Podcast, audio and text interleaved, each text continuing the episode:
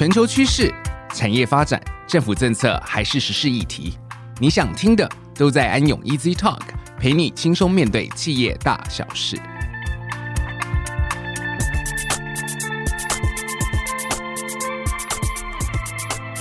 大家好，欢迎收听安永 Easy Talk，我是安永咨询服务股份有限公司数位与新兴科技服务的执行副总经理曾韵，大家也可以叫我 CTO。今天非常高兴哈，我找了我们的经理 Hedy 来一起跟大家聊一聊最近其实十分热门的一个话题，ChatGPT。那它对我们的这些工作还有生活的层面造成蛮大的影响。我们来欢迎 Hedy。大家好，我是 Hedy。那今天我们会从多个角度来探讨 ChatGPT 普及化的利与弊，然后并且去深入了解这样子的生成式 AI 技术可能对我们的生活还有工作上会带来什么样的疑虑以及风险。其实我，说到这个 Chat GPT 啊，我们是不是来了解一下？因为呃，我们好久以来，其实大家都会谈到这个所谓的人工智慧。那最近又会谈到这个 Chat GPT，可不可以我们来聊一下，它这个跟我们传统了解这个 AI 有没有什么差别？然后为什么 Chat GPT 它会被讲作是呃生成式 AI？以前我们都会讲说，诶，AI 好像要很厉害，然后专业人士才能碰到。那为什么现在好像看起来就是你去网络上，然后上网跟他聊天，这种 AI 好像是人人都可以使用的？可不可以请 Hedy 来跟我们分享一下？OK，基本上呢，ChatGPT 它在去年的年底出现，然后这样的 AI 基本上是一个创新的原因，是因为以前的 AI 系统都是为了专门某一个任务而训练的，比如说图像识别或者是语音识别等等。但是 ChatGPT 它现在能够处理一些更广泛的任务，例如能够理解或是生成语言，使得它的应用场景非常广阔。然后基本上呢，现在连一般的普罗大众都能够透过开启，例如 Google Chrome 啊这些 browser 来使用这样的服务，所以我们才把它说，诶，其实今年二零二三年是一个 AI 普及化的元年。说到这个，我突然想到，因为那时候其实去年刚开始听到这个名词出来的时候，热度。涨得很快哦，听说在一个礼拜大概就有一百万的用户，两个月就突破了这个一亿的使用者，呃，非常的火红哦。那其实我们来看一下，就是 ChatGPT，大家都会说它有很多的一些运用，不过看起来最明显的应该就是聊天机器人吧？对，那讲到这个聊天机器人，我想，呃，聊天机器人这个相关最直觉应用在我们生活中的大概就是客服了，它可以作为就是我们客服的代理人。然后来回答就是我们常见的问题啊，然后提供产品还有服务相关的资讯，协助我们的客户去解决相关的问题还有疑虑，并且呢，这样子的一个及时回应还有持续的支援，能够减轻就是原先客服团队的一些工作负担，同时提供一个一致化的客户体验。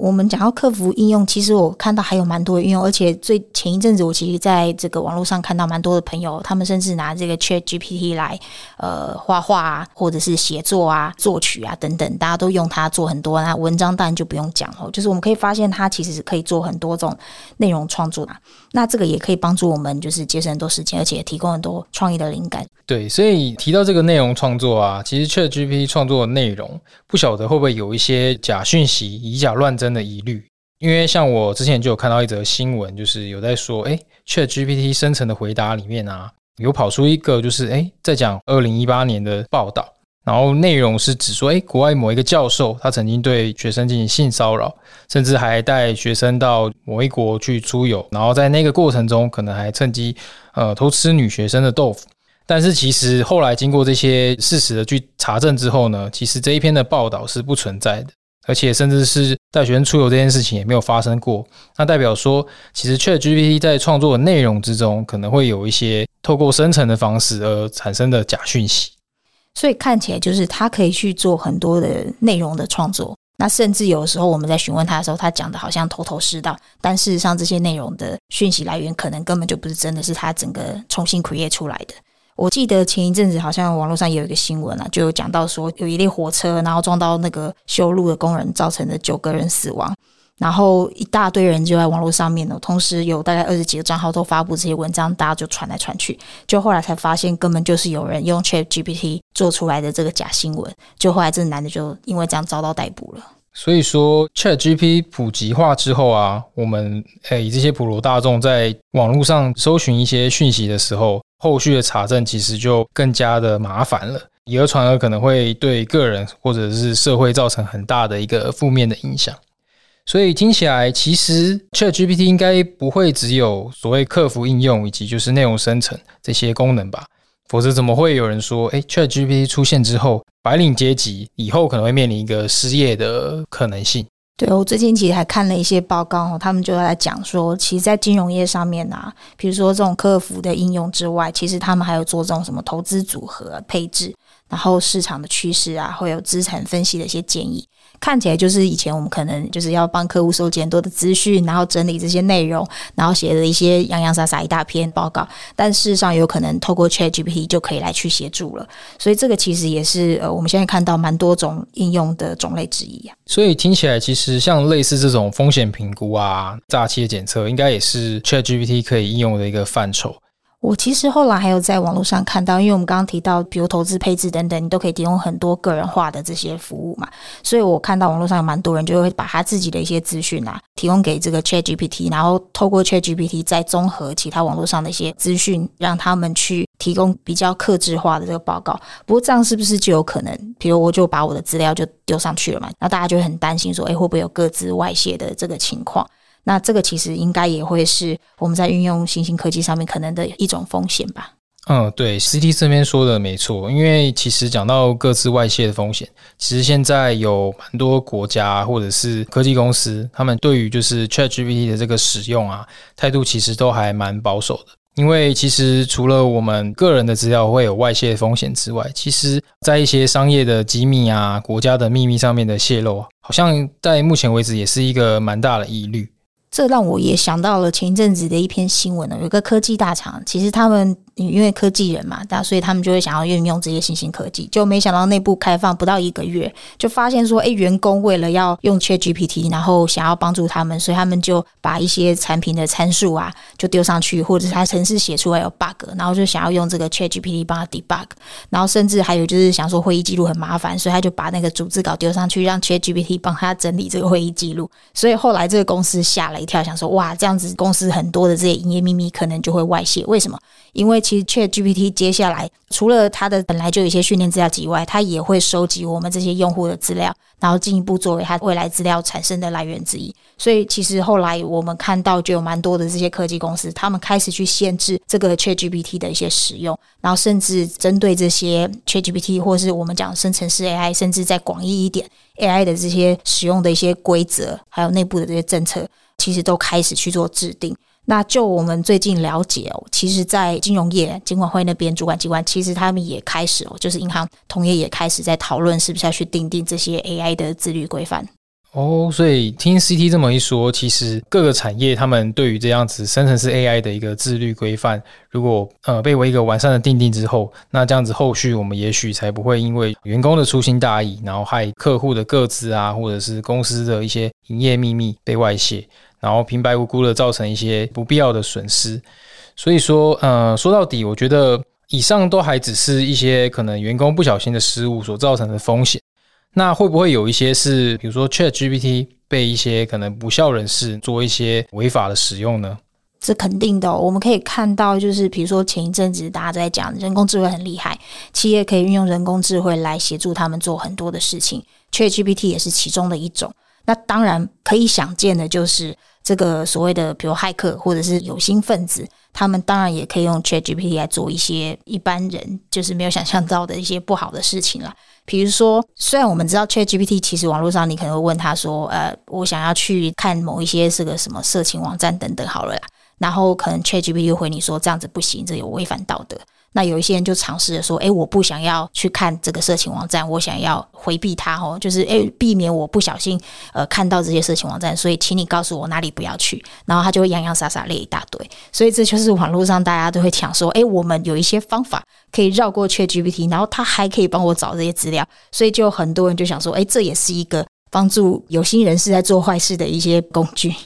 所以说，这样看起来的话，既然有这些疑虑，我觉得 ChatGPT 要应用在商业中啊，还有生活中，真的还有蛮多需要克服的问题。像是我最近就是在用 ChatGPT 帮我做一些结果的会诊的时候，然后我就发现，哎，其实 ChatGPT 虽然每次回答我的问题啊都头头是道的，好像很有道理，但是当我问他他是怎么去整理这些资料以及他的参考依据还有逻辑什么的时候，他似乎好像没有办法回答的很清楚。然后我想，应该这就是一些所谓就是人工智慧黑箱，然后解释性不足的原因吧。对，我觉得这也是 ChatGPT 蛮大的一个限制，因为它其实用了一些网络上面很多的一些资料跟文本啊对话来进行训练。那现在其实大家也都知道，就是呃，你问他一些讯息，他可能没有办法回答你完整几个原因。一个当然就是这个训练资料集其实从二零二一年以前的这些范畴去做分析，然后当然还有就是它汇整资料或它生成的部分，它没有办法比较好的去回答，然后甚至有些资讯其实也有可能是错的。像我就最近就把我们一位很知名的这个总经理的名字丢到 ChatGPT 上面去问说，哎，请问一下这位先生是谁？这样，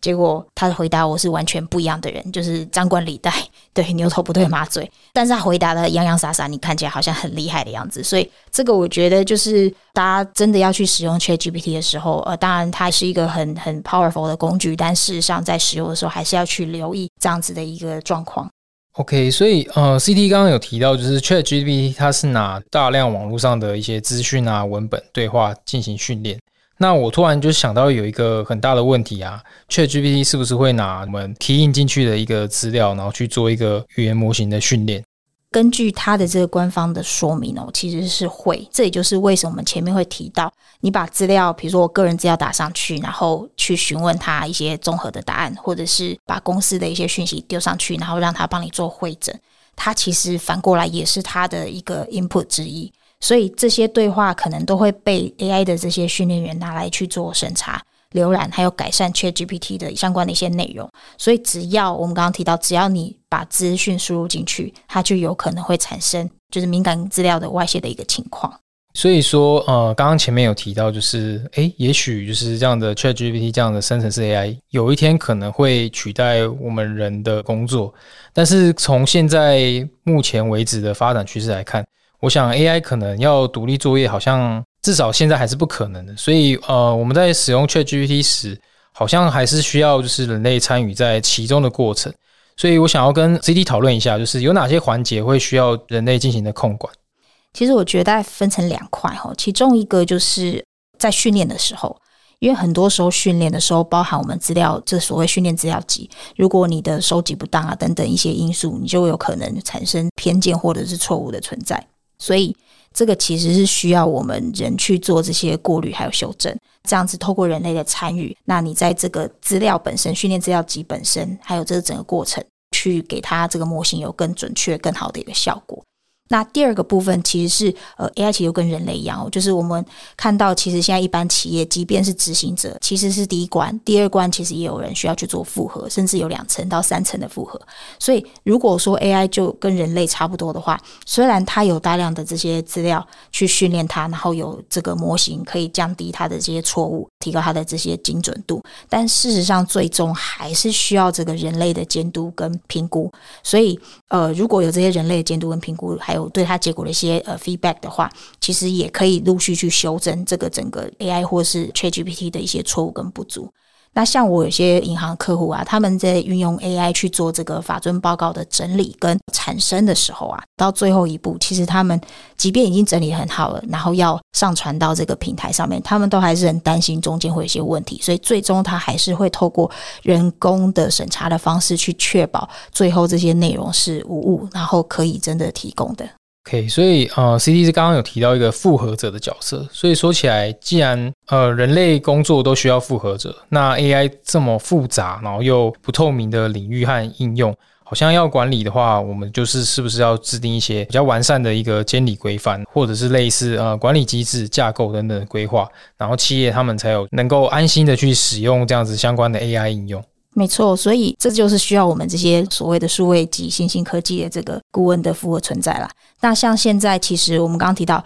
呃，各国其实他们的一些 AI 监理的一些法规也已经陆续在制定，然后从这个 AI 的这些风险的评估到分级，然后一些运用，甚至到第三方的查核，都有一些相关的一些要求。那透过前面我们刚刚也有聊到，有一些企业他们也开始想要去制定自己在 AI 内部的这些管理规范，或者是甚至这个模型在这个呃训练的过程中有没有一些需要注意的事项，这个其实都有。我们有些客户因为在这方面可能没有办法那么跟到各国的一些 practice，所以其实现在就是希望我们这些顾问能够协助他们来去进行这些相关的 project。可以所以呃，根据 CT 所提到这些，自从生成式 AI 出现之后，我们所要需要关注的一些，不管是监理规范啊，或者是管理机制架构等等的议题，那我们从 AI 的风险评估分级，还有后续的第三方查核，那似乎都是这个 ChatGPT 的出现对于我们顾问业的冲击，好像也是不小的。那对我们来说，我们好像似乎也是多了蛮多专业服务可以提供了。